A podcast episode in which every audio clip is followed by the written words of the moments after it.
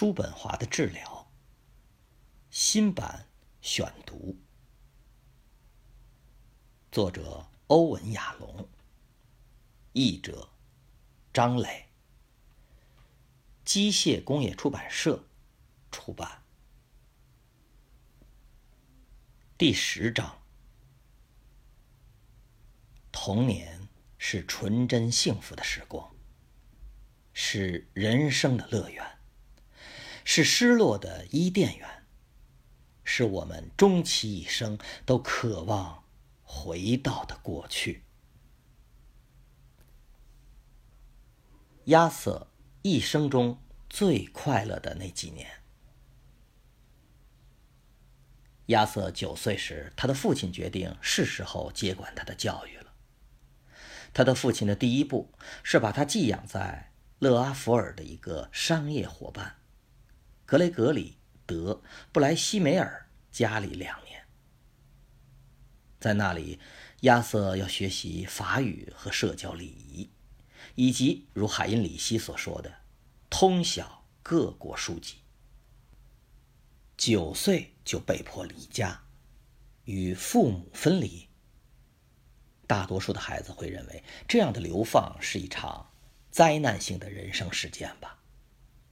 然而，在后来的生活中，亚瑟却把这两年描述为迄今为止童年最快乐的时光。在勒阿弗尔发生了一件重要的事情，这也许是亚瑟一生中唯一的一段备受关怀、享受生活的日子。在那之后的许多年里，他一直怀念着快乐的布莱西梅尔一家，与他们共度的时光让他感受到了亲子之爱。他的每封家书都写满了对布莱西梅尔一家的赞赏，以至于母亲觉得有必要提醒他牢记父亲的美德与慷慨。别忘了。你的父亲是怎么答应你花一瓶路易迪奥的钱去买那只象牙长笛的？在他旅居勒阿弗尔期间，还发生了另一件事。亚瑟结识了一位朋友，这也是他一生当中为数不多的朋友之一。他就是布莱西米尔家的儿子安蒂姆。由于与亚瑟同龄，他俩在勒阿弗尔时走得很近。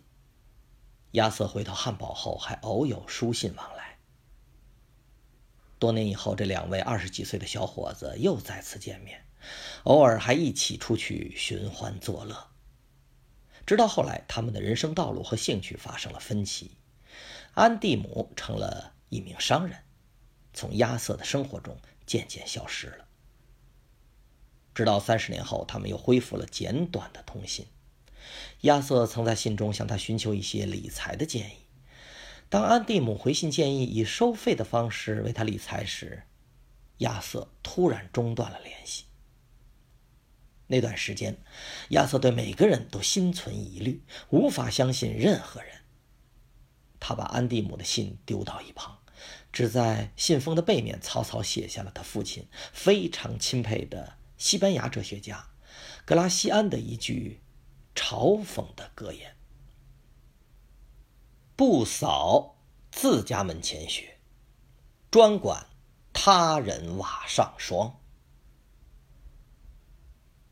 又过了十年，亚瑟和安蒂姆见了最后一次面。这是一次尴尬的会面，他们发现彼此已无话可说。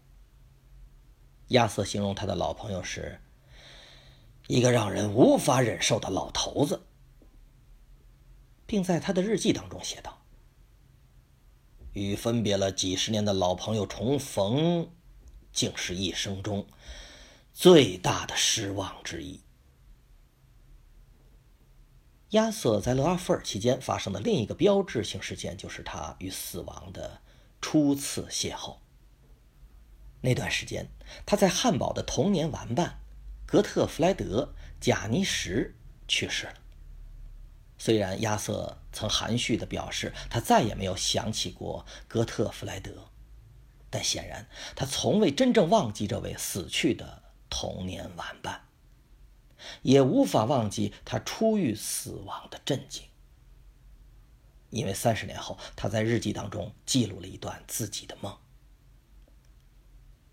我发现自己在一个陌生的国度，一群人站在田间，其中一位高大修长的男人欢迎着我。不知怎的，我知道，他就是格特弗莱德·贾尼什。亚瑟毫不费力地解释了这个梦。当时他住在柏林，那里正流行霍乱。梦中与格特弗莱德重逢的画面，只能说明一件事：死亡即将降临。因此，亚瑟二话不说，立即动身离开柏林，逃离死亡的威胁。他选择搬到法兰克福，并且在那里度过了他生命的后三十年。搬家主要也是考虑到那里不会有霍乱。译者注：勒阿弗尔是法国北部一个海滨城市。路易迪奥是法国的名酒，价格昂贵。